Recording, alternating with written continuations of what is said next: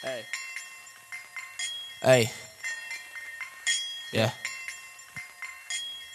Escucho mucho que hablan, escucho mucho que bla bla bla, pero un león no se voltea cuando un par de perros le ladran. Escucho mucho que hablan, escucho mucho que bla bla bla, pero un león no se voltea cuando un par de perros le ladran. Bienvenido al décimo episodio de Dímelo. Mi nombre es Guillermo y soy el anfitrión de este podcast. Hoy queríamos saber qué les parece nuestro nuevo intro, obra de nuestro amigo y gran músico Pash. Envíanos un mensaje y dinos si te gusta o no. En el episodio de hoy conversamos con Richard Moreno, un joven estudiante de medicina de Panamá, quien nos conversó sobre la alquimia, las fuentes de la felicidad, las creencias religiosas, la astrología y la mente del ser humano. Esto fue una conversación que se tornó muy interesante y espero lo disfruten. You see, they supposed it to be like that. Que muy fácil dedicarse a ser rapero cuando uno tiene background de plata. Background de plata, mi culo. Mi padre es un duro, llego sin un duro y se mata. Y es que todo también lo hago por él, no solo por usted y por mí. Quiero ayudar a la gente cuando ya tenga papi y mami durmiendo en París. Sé que lo tengo, como lo expulso, como lo esquío sobre la nieve. Dímelo, dime.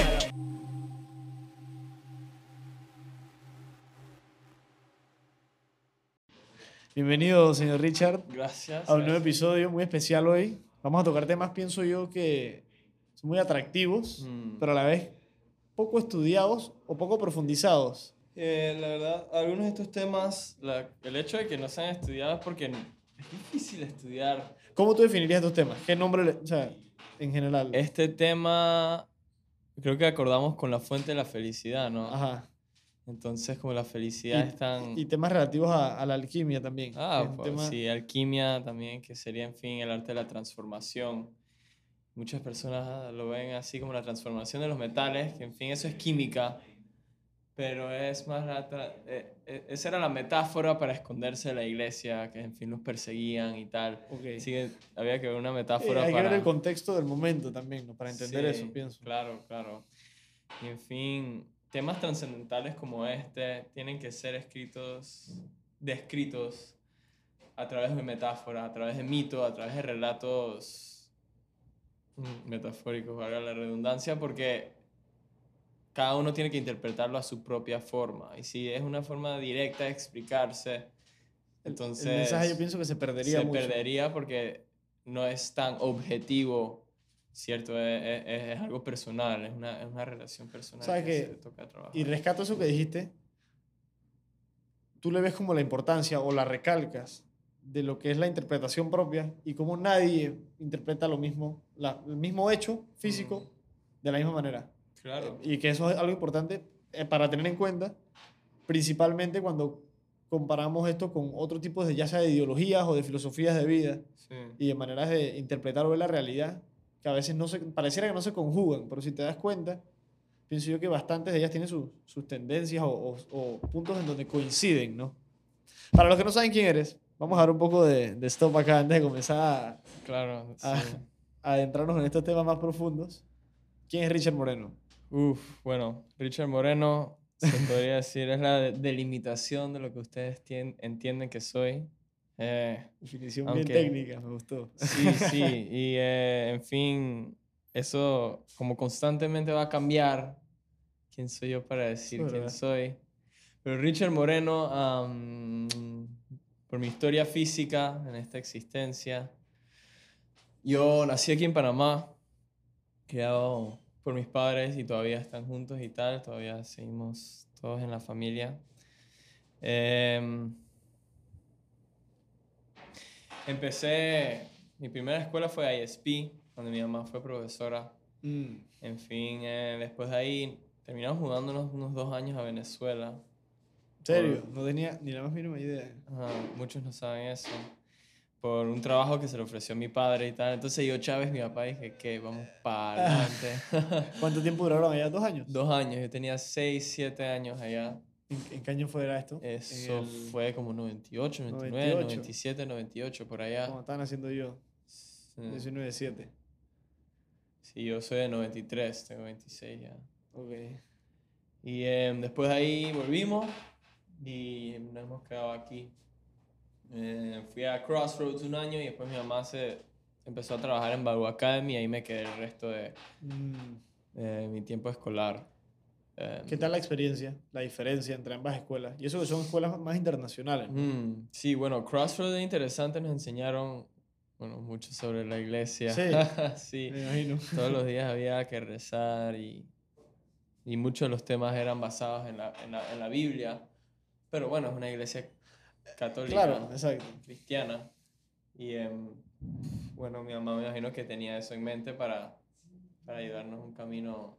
Sí, como para in- intentar instruirte por esa vía, pienso Sí, yo, que claro. pensaron que era lo correcto. Sí, pero bueno, esa era su perspectiva lo que Claro. lo correcto. Y en fin, si alguien llega a integrar eso bien, eh, bueno, interpretó la metáfora de su propia forma y lo, lo usó para el bien y tal. Y ellos lo han usado para su bien y, Exacto. y pensaban que me haría bien y me ha, me ha ido bien con eso. Eh, Tú, hablando de religión y temas religiosos, ¿tú tienes algún tipo de creencia así uh, bueno, definida? ¿Cuál es tu teoría de la existencia? mm, Esa fue una interesante. buena pregunta. Yo por un buen Sí. rato no tenía idea cómo decirle y tal, y, ah, y sigue cambiando, ¿no? Con las experiencias Imagino. de vida y con lo que aprendemos, pero en este punto me he dado cuenta que se parece mucho al humanismo que, que creían Da Vinci y Michelangelo y renaci- renacentistas como estos. Eh, es lo que más diría que se parece y, y se basa en el, el potencial del humano, que en fin Dios sería una imagen de nuestro potencial. Entonces nacemos con toda la posibilidad de hacer lo que nos da la gana y es esa omnipotencia, ¿no? Ese es como el blank slate, tú naces y tú sé lo que tú quieras hacer porque somos es. humanos, reflejo de Dios. Y eso es lo que, lo que es atractivo, sorry que Sí. te corto ahí, del- de la juventud. Esa inocencia y esa capacidad, ese potencial de que puede ser todo. Sí, Ya cuando uno, uno crece, te das cuenta con la madurez, la madurez es sacrificio.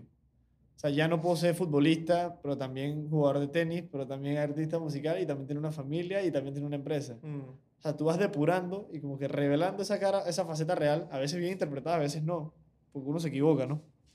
Y siento que es ese proceso como que, y es lo, es lo atractivo de la juventud, pienso yo, ¿no? Esa capacidad de que puede ser todo, más no lo es, porque para hacerlo tienes que sacrificar otras cosas.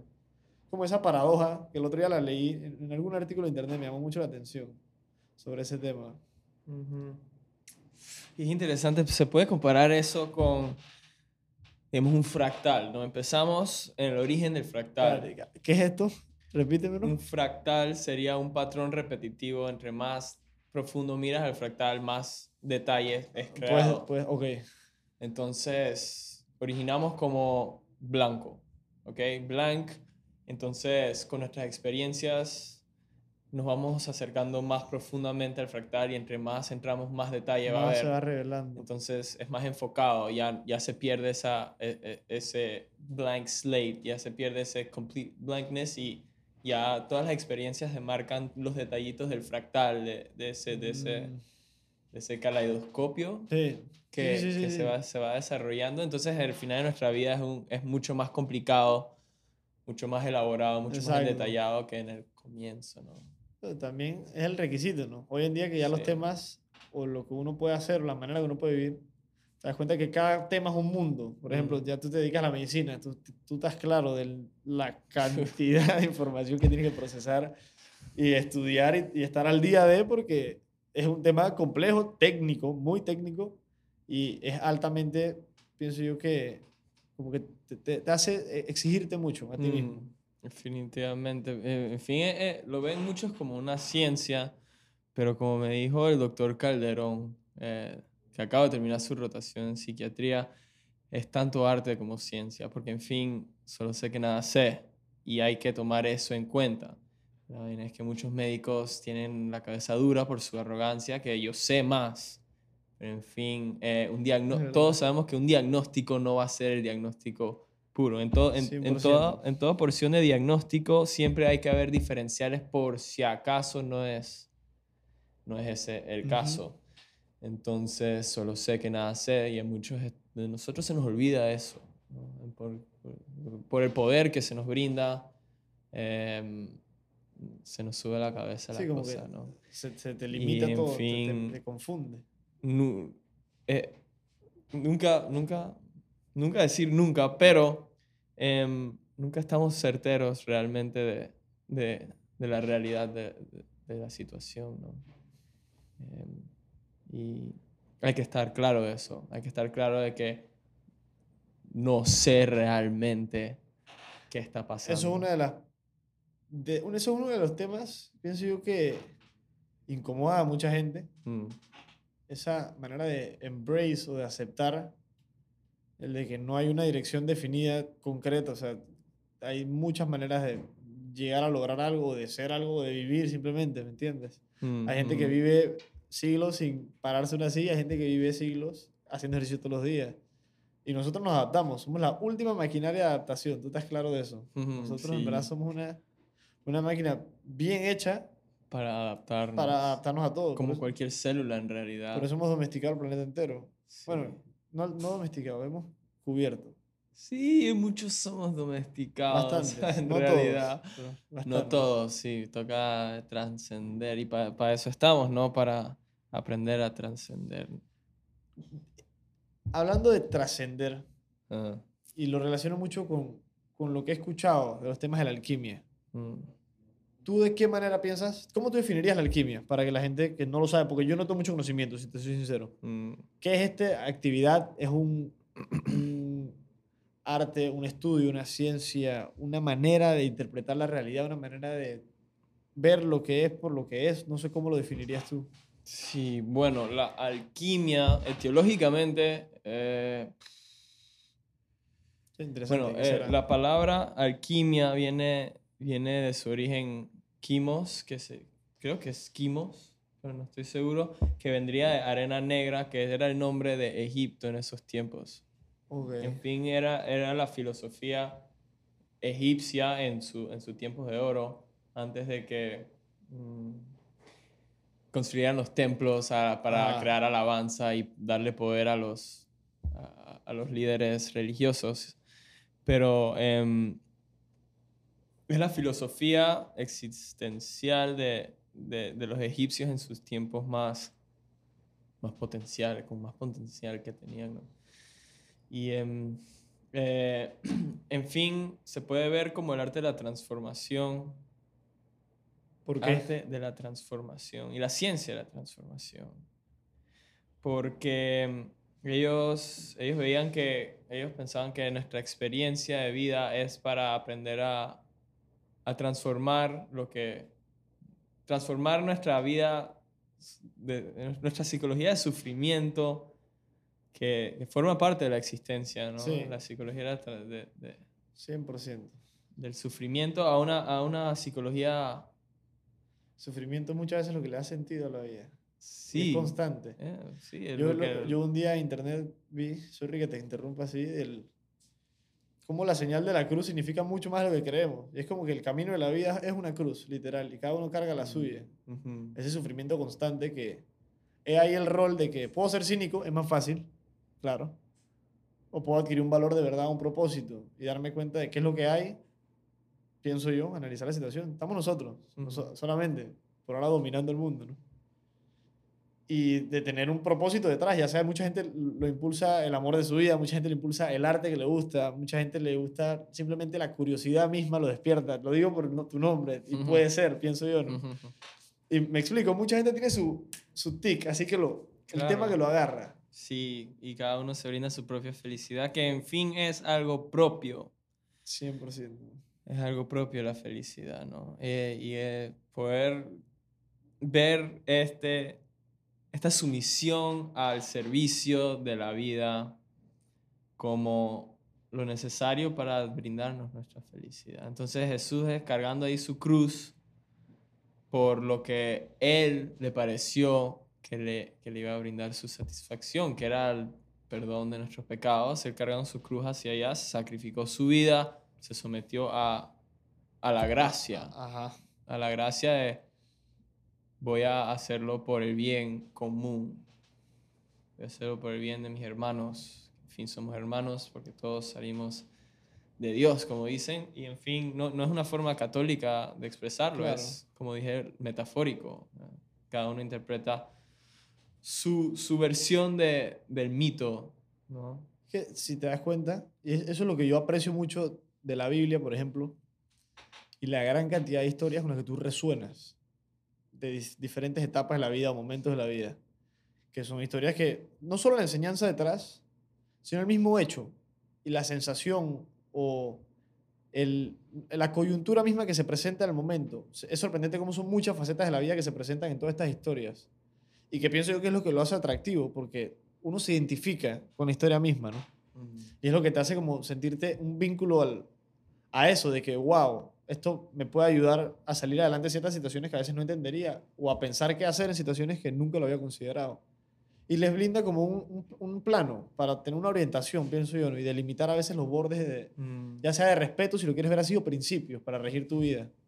Y ahí entra la interpretación, ¿no? Al final por eso es que hay todo tipo de, por más que alguien sea católico, por ejemplo, tú sabes de que pueden pensar hasta de maneras casi opuestas, y si Mm. son católicos. Claro. Y te doy el ejemplo en todas las religiones, todas las creencias, todas las no creencias, como lo quieran llamar. Esa es el- la subjetividad, ¿no? Y eso es lo que nos demuestra, somos únicos. Únicos totalmente. Totalmente, sí, definitivamente. Y eh, bueno, ahí va a haber católicos que se portan bien, va a haber católicos que se portan Sí. mal, igual que musulmanes y hebreos que se portan bien y mal. No, no, no, Sí. no es la religión como tal que trae, Exacto. que trae eso, eso simplemente es el mito que nos contamos para, para ese camino que hablas, para seguir ese camino hacia lo que sería una vida moralística, una vida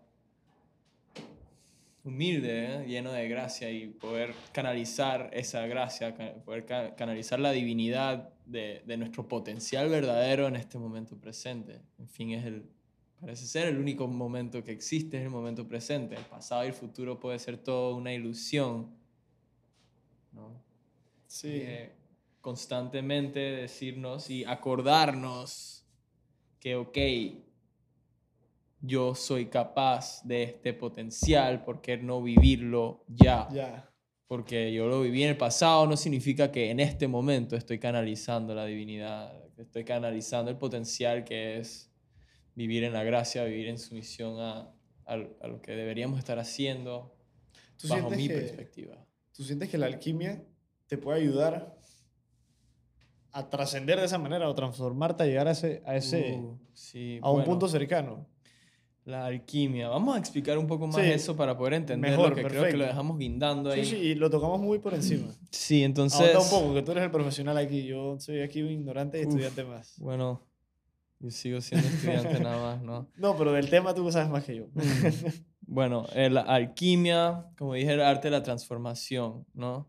Y vino de la filosofía egipcia. Ellos observaban las funciones de la naturaleza y tomaban esas funciones para aprender sobre ellos mismos, ¿no? Eh, observar la naturaleza, cómo funciona y, y esos roles y esas funciones específicas, cada uno que, que demarcaban con una imagen de un animal.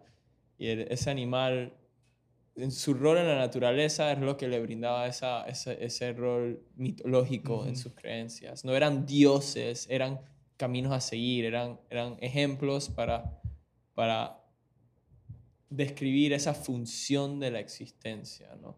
Entonces comparaban esas funciones a, a las funciones que deberíamos estar viviendo como humanos, ¿no? de la forma óptima. Y se puede comparar un poco con, digamos, astrología, ¿no? Que es aunque, un tema muy interesante. aunque es, es raro la- creer que uno de los planetas está Sí. influenciando Ajá. nuestra, nuestro comportamiento, en fin, es, son, son estereotipos, ¿no?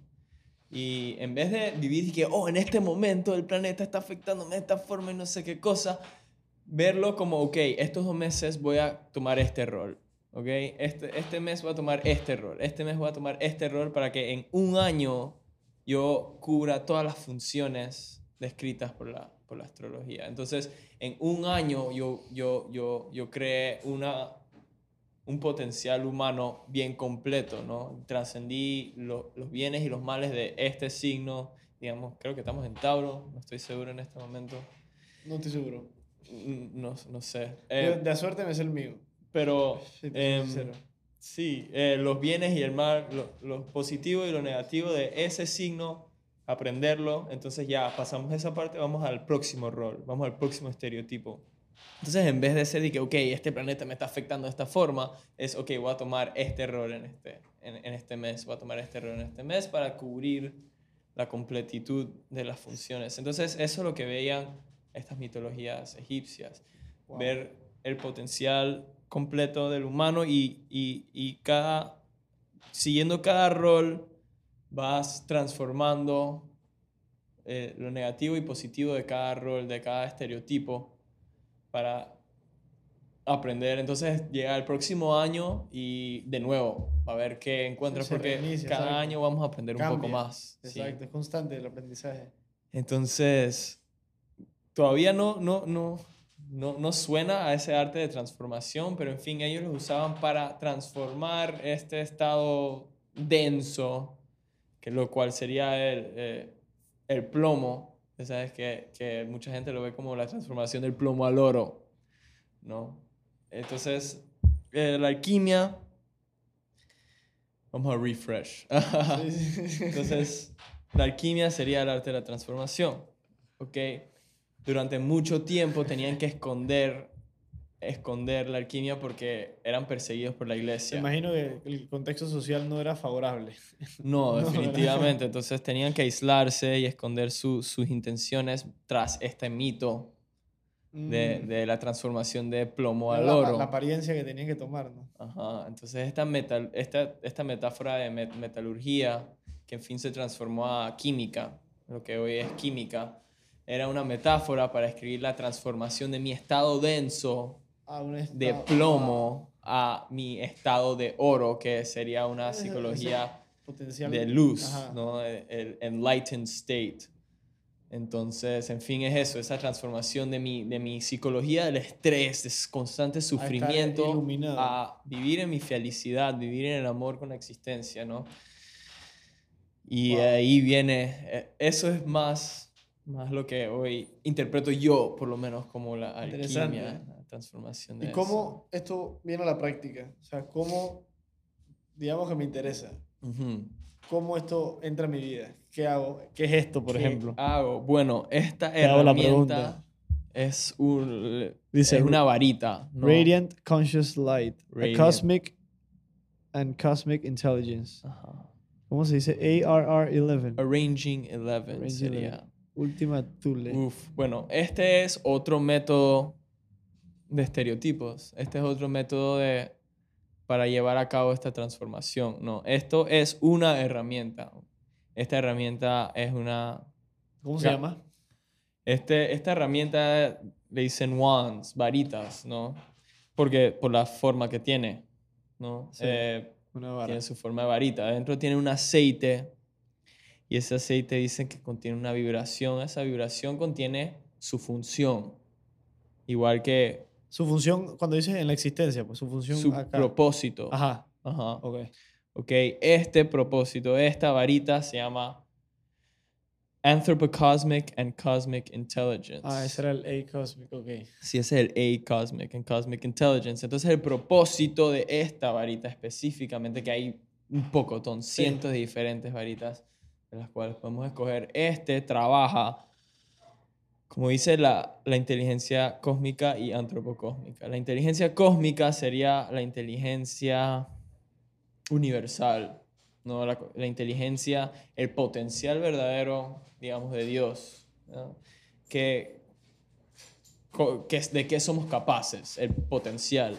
Y la inteligencia antropocósmica sería qué es la inteligencia que hemos obtenido como humanos, por eso antropocósmica. Entonces, toda la inteligencia que hemos obtenido como humanos, ¿cómo podemos, cómo el intercambio entre la inteligencia potencial, qué podemos Sí, ese, llevar ese a máximo ser? nivel de, de- Sí, la creatividad de lo que somos capaces y lo que tenemos a nuestro alcance en, en este reino físico, en, este, en esta realidad física alrededor nuestro, con toda la información que se ha escrito, en toda la historia de toda nuestra existencia, es, sería la inteligencia antropocósmica que hemos coleccionado a través de nuestra, como, co- de de, nuestra toda nuestra existencia. exacto. Claro. Entonces, en fin, mucha de esa información se ha perdido desafortunadamente por, no sé, por querer quemar, quemar Me imagino. sí. libros y limitar nuestro potencial. Pero, en fin, está, está escrito en algún lado, o en la memoria de alguien, o en libros de algo, porque la No, información y, si requiere no, un medio y físico. si no está escrito, se va a volver a escribir. Se va a volver a escribir, lo aprenderemos, ¿no? Porque Alguien, alguien, alguien que- se le interés. ocurrirá y ese es el potencial. Lo, lo- entonces se puede ver como lo que está descubierto y lo que, Y lo que falta por. lo que falta por. Y en fin, también se puede ver como qué puedo, cómo puedo utilizar la información a mi alcance para crear algo nuevo, ¿no? La, la creatividad. Cómo sacar lo que he obtenido y, Y producir algo nuevo transformarlo Algo nuevo. a algo wow. nuevo. Que en fin, nada se crea, nada es creado, es simplemente transformación de lo que ya está. Entonces agarro algo que, que, que puedo utilizar, algo útil para mí, y lo transformo en algo útil, pero nuevo, algo, Ajá. algo útil para el Y puede que para otra gente o para Claro. un grupo específico. Algo que quizás no, no se ha visto que, para poder estimularnos de una forma distinta de lo que ya está. Entonces yo veo esto como un canal, ¿no? Un canal, un canal creativo, un canal para sacar mi potencial. Entonces, en fin, yo obteniendo esto tendría, digamos, el canal en mis manos para sacar el potencial de, digamos, esta conversación. Ajá, de ahorita. Entonces, vamos a ver, vamos a pasártelo a ver qué puedes hacer tú con ese potencial, ¿no? Y tomar cargo tú de, de esta conversación por un... O Por, sea, esto está... por extensión, ¿no? Pero en fin, es una Muy herramienta curioso. psicológica, ¿no? Es, acuérdate, bro, es simplemente acuérdate que tienes el potencial en tus manos. En fin, no está literalmente en tus manos porque tienes la varita, porque eso es un rasgo que todos tenemos, solo es un, un recordatorio. recordatorio mismo. remember, remember the anthropocosmic and, and cosmic intelligence. Y al, tener, al tenerlo ahí, Tú- tú lo- estimula mi lo mente tienes- inconsciente. Tú lo tienes siempre. Eh, yo tengo cuatro diferentes herramientas de esas. Son todas iguales. No, no, cada uno con su propósito. ¿Esto de dónde lo saco? Por ejemplo, si yo quiero uno. Oh, bueno. A la cara. no, realmente, no, no se encuentra realmente cómo en funciona? Sí, Hay ¿cómo que encontrar funciona? un distribuidor que lo tenga y tal. A cada dos meses llega un amigo nuestro que lo trae. em, un primo mío a veces los trae. Si, em, se me puede preguntar a mí indirectamente. Yo no soy distribuidor ni nada, pero puedo, Pero puedo puedes averiguar. formar, puedo ser un, Es que es muy interesante. mensajero. Y me gustaría saber más. O sea, cómo funciona en la práctica misma, ¿me entiendes? O sea, tú Cierto. dónde estudias esto, de dónde sacas tu información, de Uf, dónde... bueno, cada uno viene con su libreta de información. Este, este- tengo este libro aquí del Ironheart Collection. De estas. Sí, ajá. Y viene no solo con una varita, pero una herramienta que es un disco, que ese es más personal, ese no es para compartir, ese es tuyo. un intercambio kármico. Entonces, digo, vas a tomar mi... Kármico siendo de karma. Sí, Ah, pero karma personal, Ofi. Ajá. Entonces, son esos discos, le pones un vaso de agua encima y vas tomando ese agua. Y ese agua em, vas integrando eh, lo que, la lección por aprender y dejas todas las cagadas atrás en el disco. Entonces, si tú tomas de mi agua, vas a, vas a obtener mi experiencia, experiencia, lo cual puede desencadenar cosas que no quieres desencadenar Claro. porque no has, no has vivido esa experiencia No, a tu no propio corresponde a mí, método y puede causar todo un desenlace de cosas que no tienen nada que ver contigo, digamos. No, no era tu lección para aprender en este momento, entonces te lo va a poner en tu cara, vas a desencadenar ese camino de, de una forma que quizás no quieras que ocurra. Entonces, esas son más personales. Pero estas varitas Sí, son más universales. Eso sí, irradia su vibración a cualquiera que, que quiera utilizarlo. ¿Qué, qué es el, el cool. Arranging 11? Arranging once. 11 es otro nombre para eh, A Cosmic and Cosmic Intelligence. En vez de tener que decir Cosmic and Cosmic Arranging Intelligence, digo Arranging 11, en fin. Pero es Arranging 11 y no Arrangement 11 porque eso se actualiza con mis experiencias. Entonces, Ah, digamos, Sí, no por sí solo, es por ti. ajá, es mi experiencia, es Exacto. mi metáfora, claro, que estoy desencadenando. Y em, esto se va actualizando con mis experiencias. Y digamos que esas experiencias se van actualizando, valga la redundancia. Claro, constante. Como todo. Eh, y por eso es arranging, porque eh, eh, sigue el momento presente eterno, que va evolucionando como tal, mi experiencia y mi vivencia. Y, Tú dices que te ayuda a mantenerte consciente. Uf, de- definitivamente. Más que nada que porque la mente inconsciente es reactiva, es inmadura, quiere hacer lo que quiere hacer porque quiere hacerlo y ya, no, no, no calcula las cosas. Es como un perrito, hay que entrenarlo, hay que entrenar la mente inconsciente o si no va a actuar sin tu permiso, va a hacer cosas que, que no quieres que lleve a cabo. Entonces esa mente inconsciente hay que entrenarla. Y este es un método para entrenar la mente inconsciente. Yo tenerlo encima, mi mente inconsciente está aware of everything around me, está pendiente de todo lo que está pasando y está absorbiendo la información que mi conciencia quizás no esté absorbiendo. Entonces yo estoy enfocado en ti, digamos, pero alrededor nuestro hay cámaras acá, hay personas pasando por atrás y la mente inconsciente absorbe todo eso y tiene lo que afecta. realmente es nuestro potencial, porque tiene todo lo que se ha absorbido a través de nuestra vida. Aunque lo hemos olvidado en nuestra conciencia, eso está ahí en la oscuridad de la mente. Eso está ahí. Nosotros tenemos ahorita dos mil, mi- mi- miles de miles de miles de miles de años de experiencia incrustados en el ADN Imagínate. sin saberlo. Entonces, esto, eh, eh, esa mente inconsciente, entonces contiene mucho más información que lo que la mente consciente tiene. Pero la mente consciente requiere como el impacto, la experiencia necesaria para realmente aprenderlo, para Mm. aprenderlo bien, aprenderlo a través de experiencia. Y es el propósito de la vida. Pero en fin, la mente inconsciente tiene toda esa información ahí, pero no calcula las cosas. No, es, es reactivo, solo actúa, eh, eh, va a través de sus, lo que quiere, lo que desea. En fin, es necesario para nuestra sobrevivencia porque el hambre, eh, la respiración, eh, blinking our eyes, todo eso es una forma, funciona de una forma automática. Esto es como. Lo relaciono, me resonó demasiado. ¿Tú has escuchado el mito de, de Prometeo? Mm, a, a veces, pero no, Ah. no lo tengo muy en cuenta. El libro de Que- Prometeo. El, el o- mito, el mito de Prometeo. No A recuerdo ver. de qué filósofo. Esto es de Platón, debe ser. no. Te mentiría si te digo, pero que habla sobre Epimeteo y, y como que habla de. ¿Cómo era? Eh, Epimeteo y ya se me olvidaron los nombres, siempre se me mezclan los cables con Ujú. esto. Que habla de que cómo ambos reflejan y ambos participaban en lo que era la creación de la humanidad en ese momento. Ujú. Se me olvidaron los nombres, creo que era Epimeteo y, y Protágoras. Te mentiría si te digo. man. Digamos que se llamaban A y B, esos dos Ujú. participaron. Ah, y B. A, en este mito, jugaba el rol de lo que era. A ellos ambos les asignaron la responsabilidad de distribuir las facultades del dios supremo, creo que era Zeus, Zeus según esta creencia griega, Ujú. a los humanos. Ellos estaban encargados de decir a, los, a las criaturas, pues no a los humanos. Digamos que los animales van a poder hacer esto, las vacas esto, los no sé qué, el humano esto.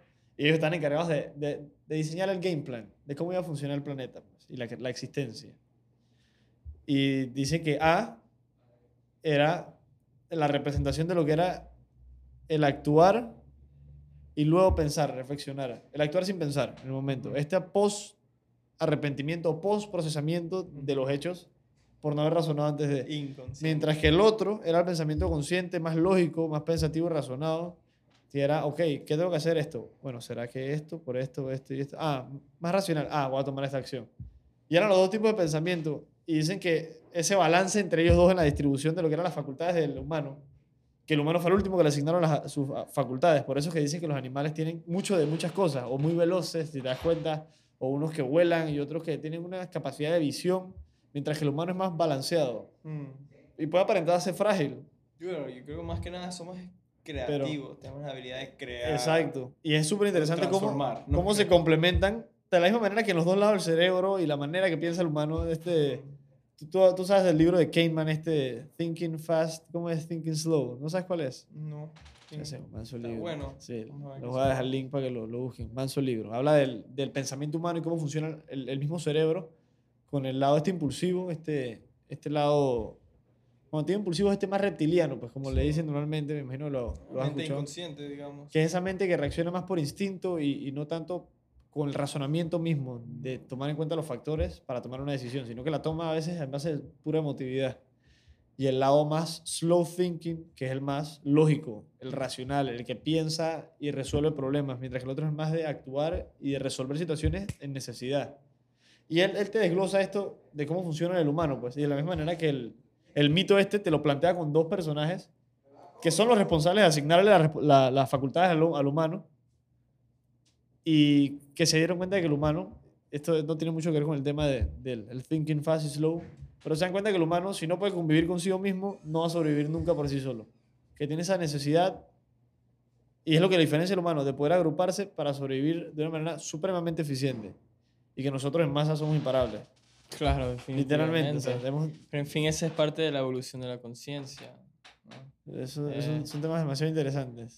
Sí, claro, y eh, los mitos estos son los que nos enseñan.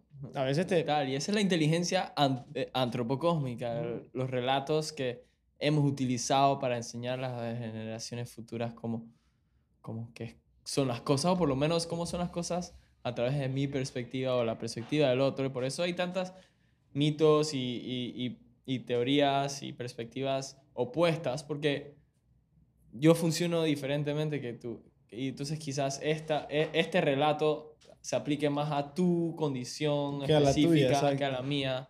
Entonces, digamos, yo Claro, puede vivo- que ni- a ninguno de nosotros dos, puede que a, a Tomás, ¿me Exacto. entiendes? O sea, Entonces nosotros vivimos en Panamá en un lugar cálido en cual una, una teoría para sobrevivir en el frío no nos aplicaría directamente. No, yo creo que no- no- nos traería efectos negativos. Sí, claro. Entonces, claro, de que use, usa, usa, usa pieles de animales para cubrirte. No, no, o sea, No, quítate, no quítate la ropa aquí en sí. Panamá, ¿no? Porque chuzo. Está hot la cosa. Entonces, Jofi, definitivamente A ver, a ver el- el perspectiva. Este es el Iron Ense- Heart Enséñalo a la cámara ahí para que la gente lo pueda Ajá, el lo pueda- Iron Heart Collection, ese, esa es buena. Ese este enseña cómo confiar en el amor, lo cual es un tema muy ¿Tú te- tú te interesante. sientes- Como, y, y, y sorry que lo traiga a colación porque es el nombre de tu cuenta, pero tú, tú sientes que la curiosidad es como tu, tu driver primordial en adentrarte en muchos temas a veces y que conocerlo.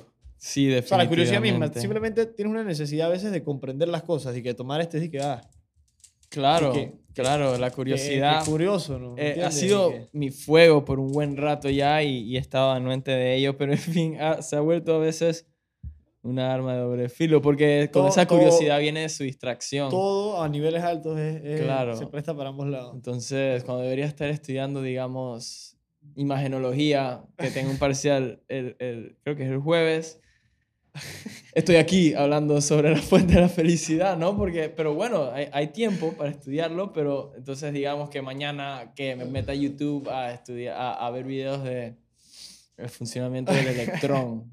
O sea, que no va a tener nada que ver, pero porque bestia, vi algo sobre el electrón, yo dije, ¿cómo funciona esa vaina? Pero en fin, bueno, eh, claro. Pero me, me ha ayudado sa- más que nada. Estar consciente de ese tipo de cosas es lo que te permite adaptar tu sistema Claro. a, bueno, esto es lo que me gusta, esto es lo que, esto es lo que me llena. Mm. A adaptar mi sistema y mi plan de vida a esto. O sea, y es, es como, como Sí. eso de, esa Eh, decisión de, de adaptarse, ¿no? Hay algunos temas mucho más estimulantes que otros, definitivamente. Me eh, imagino.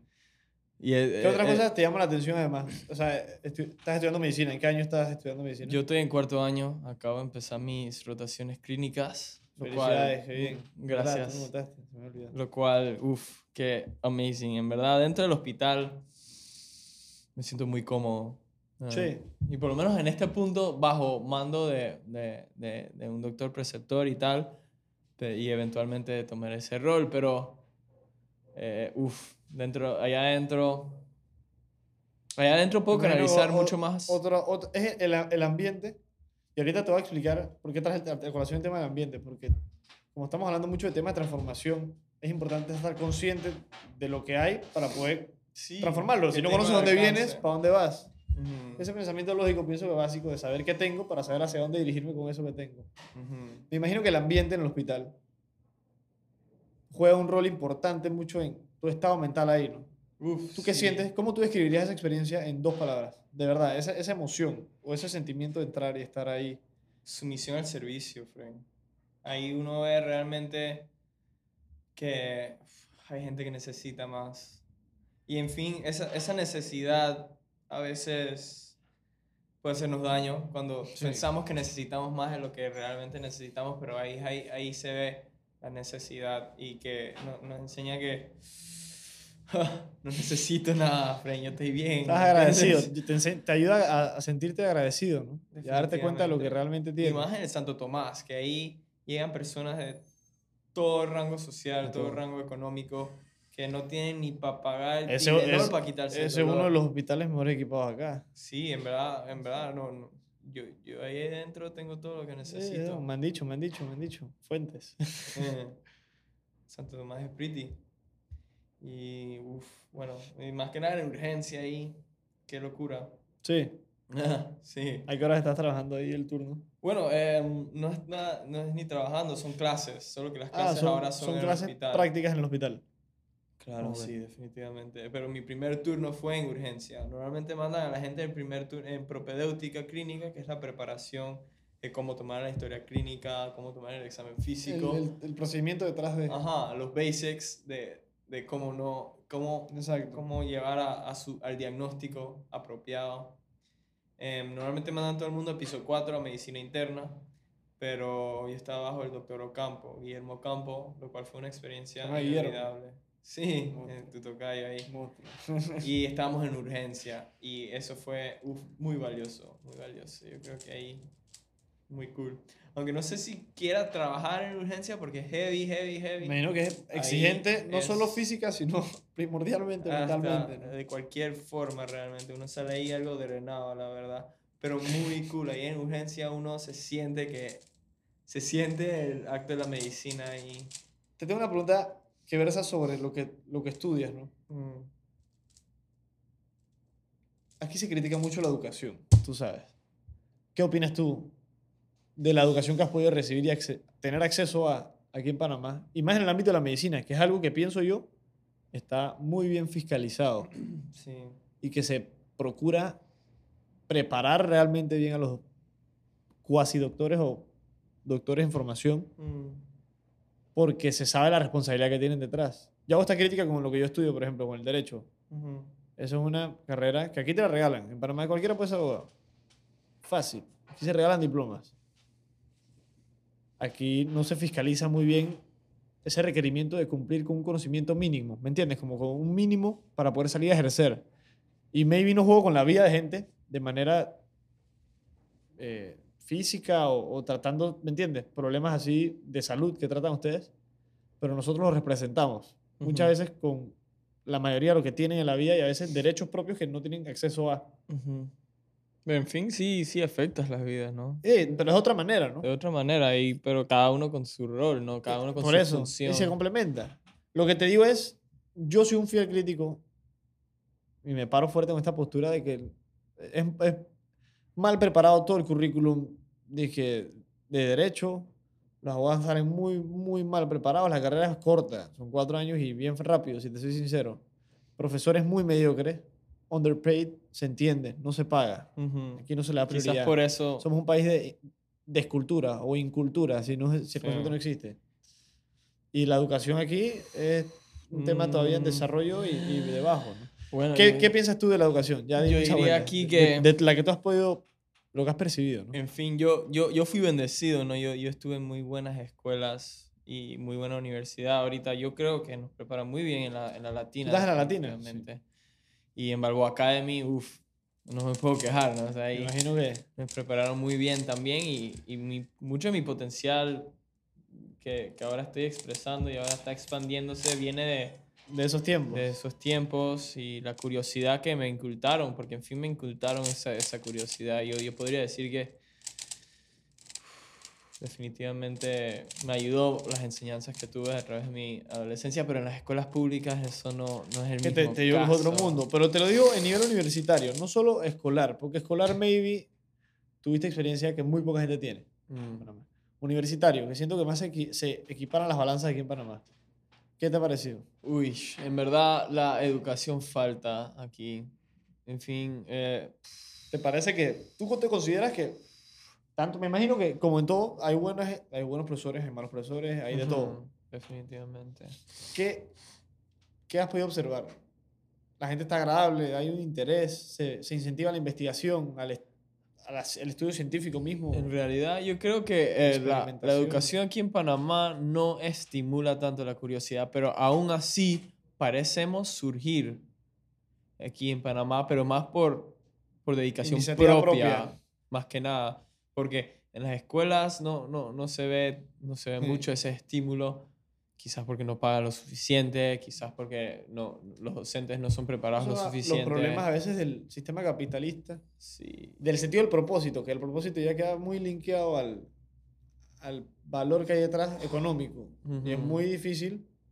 Ves en Panamá el deporte no paga, por ejemplo. sí, pero en O sea, fin, es muy difícil querer tampoco para... o dedicarse a eso para Tampoco quiero apuntar muchos dedos, pero yo creo que es Claro, claro, necesario. claro. Mucho A de nuestro dinero es robado. Ah, también. Toda la plata, no toda, pero mucha de la Hasta- plata que a- debería estar en las yendo universidades y en las instituciones. en todos a lo que debería estar yendo se usa para comprar que un Lexus nuevos para los malos. Entonces, desafortunadamente así son las cosas. Y bueno, ahorita desde, desde que salieron, salió a la luz todo lo de Panama Papers y tal, una de las fuentes principales del dinero era, era, era eso, la, la lavandería. Y em, eso se cortó. Y ahora la gente no quiere mover la plata porque se cortó one of the main, una de las fuentes principales de, de ingreso, que era a través de la corrupción. Pero en fin, aquí en Panamá hay abundancia suficiente para crear ese dinero de una forma íntegra, solo que no queremos utilizar el camino íntegro. ¿Ah?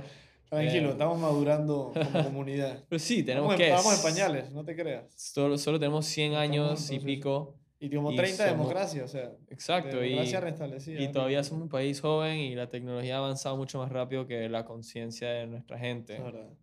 Ya es exponencial y la diferencia es drástica. Y la, la- todo ha expandido, o sea, nuestro entorno ha expandido mucho más rápido de lo que, ha- de lo que es capaz la conciencia de expandir en un lugar como este con, la- con, la, con la educación que tenemos a nuestro alcance y tal. Entonces uno, uno ve en lugares que se le invierte mucho más en, en la educación y que, bueno, también tiene mucho tiempo más de ser repúblicas democráticas y tal, que hay más moral, hay más, hay más valor y más una- es una integridad. cultura, si te das cuenta. Y Sí. ves esa, ese valor que le dan a veces a la educación, al aprendizaje, al, a esa curiosidad, a ese interés de, de seguir aprendiendo. Sí, pero en fin, aquí sale, aquí sale porque en fin, Claro, en claro. Panamá hay abundancia como en ningún otro lugar. Frank. Aquí hay una abundancia tan increíble que no está siendo aprovechada. Aquí en el interior. Mucho potencial. Sí, mucho potencial que ahora hemos enfrascado todo en la ciudad. Sí. Y la ciudad ya no es capaz de sostener tanto. Hay que expandir hacia, digamos, las otras provincias para que la gente pueda tener más paz, para que la gente, gente pueda tener más recursos Más comodidad. más comodidad, más todo, porque hemos, nos, hemos, nos hemos enfrascado aquí en la ciudad y se siente la tensión aquí concentrada. Y más aún porque, digamos, este es un tema muy interesante, lo cual ha surgido en mis pensamientos muy a menudo.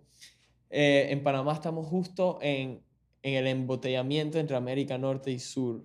Entonces, se puede, y, y los dos océanos y todo. Son Aquí son somos... dos mundos. Ok, a- hasta con el canal, o sea, toda la tensión entre ambos sí. océanos, entre ambas Américas, está colisionando aquí en Panamá. Entonces, hay, hay, hay un relato, un mito bien interesante, el del cóndor y el águila, no sé si lo has oído. Creo que sí. Eh, es un mito, es un mito, creo que es mm, azteca o maya, em, hablando de que hay un hechizo aquí en las Américas que ha separado ambos lados, ¿ok? Em, esto puede representar América del Norte y América del Sur, tal, igual a los dos hemisferios cerebrales. Entonces, digamos, y se, y se puede notar, en verdad, en la energética de cada una de estas naciones, de cada una de estas regiones. En América del Norte se nota mucho más lo lógico y, El y- y- pensamiento y, el ese pensamiento Metódico. el metódico que sí. olvida la emocionalidad, la pasión, la, in- la intuición y hasta, o sea, cacería de bruja y todo. Y en América del Sur se siente más la pasión, no se siente la música, el fuego, el ardor, el amor, la 100%. magia.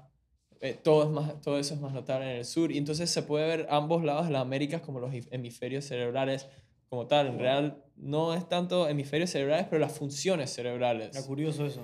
Sí, es interesante. Entonces, ambos de esos hemisferios se están uniendo aquí en Panamá. El punto de, encuentro. sí. entonces hay un hechizo que eh, dicen, de- decía el mito, que este hechizo habla de que, que se va a romper cuando el cóndor y el águila se encuentran en el medio, cuando se dan la mano.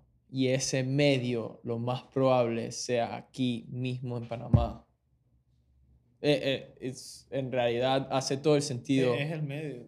Estamos aquí Ah. en el embotellamiento entre las energéticas y eh, las Américas han sido separadas. los hemisferios, las funciones cerebrales han sido separadas a través de... ah, No sé, no queremos pensar como el otro lado. No queremos mezclar ambos lados. No queremos unificar esas Sí, funciones. se quiere todavía mantener la- esa división de... Ajá, y entonces esa división, ¿por qué está aquí? ¿Por qué? Al parecer está aquí, esa separación. Entonces quizás hasta el canal sea la marca delimitante entre ambos lados del hemisferio. Entonces, uff, qué locura.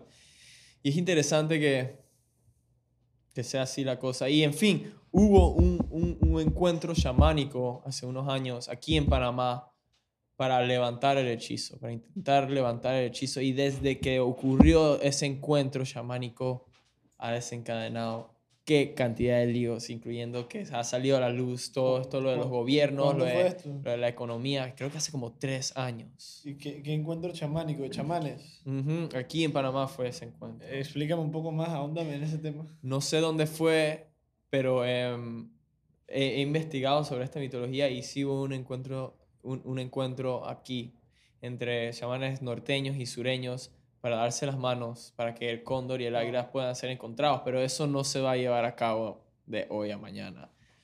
Lo que se desencadenó fue el caos necesario para poder aprender nuestra lección. Y en fin, en el norte se está viendo que la lección está siendo aprendida y en el sur también se está viendo En que ambos el- lados. en ambos lados la lección está siendo aprendida. Y aquí también. Y aquí también. Y entonces, desafortunadamente, toda esa tensión del caos, que el caos necesario para aprender nuestra lección está siendo desencadenada. Más que nada aquí en la ciudad y en Colón, porque ese es el rango del Es canal. verdad. Y en fin, en en las otras provincias no se ve tanto, pero aquí en el centro, en el centro, centro, Se es que se siente. ve esa tensión, de, esa tensión. Por eso hay que, hay que escaparnos a la playa y tal, porque la gente no, no, no quiere lidiar con esa energética que Ahí se ha se sepa- embotellado. Se quieren aquí. separar de, de eso, se quieren Sí. alejar de eso, me imagino.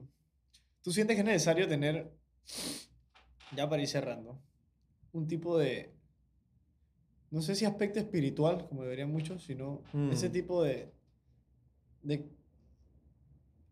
de, de espiritualidad en tu vida? Pues ese, ese, prestarle atención a eso y fomentarlo y cuidarlo y gestarlo en ti. Ese, Mm. ese, esa parte tuya que no es física, ¿me entiendes? Que como lo ve mucha gente, pues, Sí. no me estoy acercando a lo que yo pienso, porque puede que yo es más como así. intuitiva y emocional. ¿Piensas ¿no? tú que eso es necesario?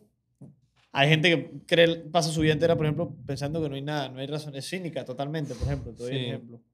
Pero bueno, o entonces... Que, o, o que piensan otras cosas. La cosa es que mucho, hoy en día estamos, digamos, programados a vivir en esa mente lógica. Esa mente lógica que podemos comparar con el- la actitud norteña, El el, el águila. Que entonces esto, este aspecto que estás hablando tú, lo más emocional, lo intuitivo, simplemente confiar en vez de buscar la evidencia necesaria, lo cual es igual de valioso. Simplemente confiar en el ministerio em, y guiarnos por esa intuición eh, y escuchar el corazón, sentir el corazón, porque más que nada ese es el, el lado sureño. ¿no? el, el cóndor, digamos, eh, ese- esa emocionalidad que emocional. en fin toca integrar ambos lados, ambos lados para hacer una naranja completa, como le decimos. Entonces, eh, ¿qué? O sea, dependemos de, de una novia para que ella sienta y nosotros seamos los lógicos. No, hay que ser una naranja completa. Eh, No, hay que ser un, un- un- ser completo y ese es ese sí, hay que complementarse. potencial que podemos desencadenar, que se habla en el humanismo, que podemos ser, podemos reflejar, podemos ni siquiera reflejar, podemos canalizar ese, esa completitud de nuestro potencial, que es ese, esa imagen de Dios. Entonces, em, es interesante la pintura, la pintura que se ve en el techo de, de la, de la capilla Sistina Ajá. la de Michelangelo, la Michelangelo. creación de Adán. Se ve, Adán está acostado Sí. Chileándola. y Dios dentro de nuestra mente, porque Dios, ahí tú puedes ver que Dios está dentro del cerebro, en ese manto lleno de ángeles y los arcángeles y los cupidos y todo eso, todo eso, todo eso, todos esos estereotipos. dentro de nuestra mente está esforzándose y estirándose lo más de lo que más puede para intentar tocar el dedo de Adán y Adán sigue con el dedo caído porque no quiere pararse a hacer su trabajo que es canalizarlo, canalizar el potencial verdadero que tenemos. Vamos a quitarnos esa pereza y ser lo que somos capaces de ser. Ese, es- ese es el humanismo que Wow. esos mismos manes pintaban. Esa, esas, esa simbología en todas esas pinturas y ese arte está hablando de nuestro potencial. Solo que, tenemos que quitarnos la pereza que no nos deja hacerlo. Sí, es que el potencial ese no se va a descubrir por sí solo. no. Ahí entra ese factor de hay que, esforzarse y meter, someterse al servicio necesario para brindarnos esa felicidad. Porque esa felicidad, en fin, ya está. Mm, Nacimos con esa felicidad. La felicidad, como, como decía un gurú muy, muy, que le prestó mucha atención, le, le decían Adidá. Este gurú hablaba de que la felicidad siempre fue el caso. Happiness was always already the case. God was already, always already the case. Siempre estuvo esa felicidad. Entonces, em, esa felicidad, la felicidad, es algo muy propio, ¿no? Pero viene con nuestra existencia. Esa felicidad es una consecuencia de vivir en el amor, en el amor, en, confiar, en, en confiar en la existencia. El amor, el amor es una relación íntima con la existencia, una apreciación de la existencia. Entonces yo te amo porque yo aprecio tu existencia, ¿no? Yo me amo a mí porque aprecio mi existencia y más nada. La aprecio y estoy agradecida por la existencia. Ese es el amor. No dependo de tu presencia aquí, no necesito que tú me ames de regreso. Simplemente te aprecio por existir. Entonces, al apreciar mi existencia y ya apreciar mi existencia me va a brindar esa felicidad. Y al haber nacido, al existir, punto, debería ser feliz. Cuando aprecio, cuando aprendo a apreciarlo, cuando apre- aprendo a estar agradecido por el hecho de que estoy vivo y es lo único que necesito. Dicen que, que el, el amor es mucho más ese sentimiento extremo de compasión, Mm, de que tú entiendes y aprecias por ende, ¿no? Por entenderlo y te, o sea, te adecuas a sus diferencias, lo- entiendes por qué, ¿me entiendes? Y lo aceptas, como que embrace it, lo aceptas, como dices tú. Y dicen que todas las otras formas tóxicas de amor no lo son realmente y que es más un sentimiento egoísta, ese es más un de, de una necesidad. Y dependencia. que, y que el, el real es ese sentimiento de compasión, ese de aprecio real, Sí. de que realmente te aprecio por lo que eres, o sea, no, no tienes que ser más ni menos, ni, ni demostrar ni nada, simplemente eres. eres. El simplemente ser y dejar de actuar. En vez de actuar, simplemente ser. Entonces, yo estoy actuando porque estoy saliendo de, me- de mi ser para complacer el entorno. Y a veces toca, normal, morderse la lengua y someterse y decir, ok, whatever. Pero em, más que actuar hay que ser Hay que ser. hay que ser honestos a nuestro ser. y ese mismo ser es nuestra, nuestra individualidad, aunque todos seamos, un poco de lo mismo, es nuestra individualidad que le ofrecemos al entorno para, para, para poder unificarnos, entonces trabajar para el bien del entorno, para el bien de la existencia, no solo de todos los humanos que me rodean, pero de toda la existencia, trabajar para el bien de toda la existencia y no vamos a poder hacer eso si seguimos rechazando ideas externas y tal. Ok, no estoy de acuerdo con eso, ok, no estoy de acuerdo con eso y ya, no hay que atacarlo, no hay que, recha- no hay que rechazarlo del entorno, simplemente no estoy de acuerdo con Sí. ello. Y ya. Y Ya, Hay que ¿no? hay que pelearlo y esforzarlo y simple, estar en ese sufrimiento constante de rechazar totalmente la existencia de esa ideología de otros, simplemente porque no es la misma que la mía. Sí, eso es falta de, Sí. de comprensión En y solidaridad. Cada uno con su metáfora, cada uno con su relato, cada uno con su, con su película, ¿no? Como dicen, cada loco con su tema. Sí. Hey, vamos a implementar, ya para cerrar el show, una nueva, un nuevo experimento que estamos intentando. Mm. Tus respuestas lo que te vamos a pedir, te voy a decir nombre de personas reconocidas de cualquier actividad, parte, etc. Y quiero que nos intentes describir como que la primera palabra que se te viene a la cabeza, así. Claro, una Lo más Shawshank ahí. transparente, lo más adecuado a la, a la persona que te voy a decir. Para ver qué, qué, qué tal, ¿no? ¿Qué te parece? Así que vamos a comenzar, pues. ¿Estás, estás listo? ¿Estás preparado? Ready to go. Dale, vamos a hacer. Juan Carlos Varela. Fácil. Lo primero, no tienes que pensar mucho. Actuando. Donald Trump. Actuando. no, en realidad él, él, él ha sido más fiel a lo que él opina. Eso es verdad. Pero una palabra, una palabra. Kanye West. Hipócrita. Nito Cortizo.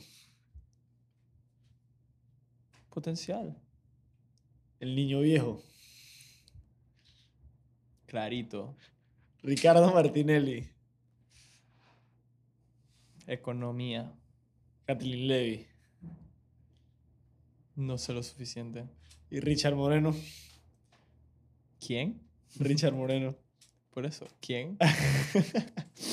Ya listo, en verdad, quería agradecerte por ayudarnos a ahondar un poco estos temas que son muy abstractos, ¿no? La verdad, y son complicados de... Siento que a veces grasp esa información, simplemente Mm. llegar a agarrarla. Y nada, agradecerte, en verdad, por estar aquí, por compartir, ¿no? Y por ser, dije, tan, persona tan genuina y buena así como lo eres, ¿no? Y que sigas siendo igual de curioso, que en verdad es interesante, es interesante lo que sabes. Es interesante. Mm, eh, gracias. Em, diría más ¿Puedes que dar nada- algún mensaje a, a la audiencia si te interesa ya? Ok, em, Un último, una última frase para retirarte. lo mejor que puedo... Mi enseñanza de hoy sería eh, no vivir en la mente permanentemente. Hoy en día estamos programados a, a vivir en esa mentalidad, digamos, masculina, pero en realidad es más la, la- la actitud lógica y confiar en, en el sentir, sentir también. No, no, tampoco hay que ir totalmente reactivo, pero em, la mente está ahí para llevar a cabo lo que el corazón desea. No, no, es, no es que el corazón está ahí para sentir a ver lo que la mente está haciendo. El corazón siente para que la mente pueda llevar a cabo lo que quiere el corazón, lo que desea realmente el corazón. Y em, el contrato entre esos dos lados, que puede ser visto como el contrato entre el humano y Dios, el contrato entre el cóndor y el águila, el contrato entre femenino y masculino, entre ambos lados de la existencia, la polaridad, ese baile entre ambos lados, go to and fro, es necesario. A veces sentiremos más, a veces pensaremos más, eh, llegar a un balance, llegar a un balance entre los polos de la existencia para poder ser una completitud entre ambos lados. Listo, gracias Richard. Gracias, Guillermo. Ey, grande. Me vas a explotar el cerebro con esos temas. Sí, sí, sí, ya.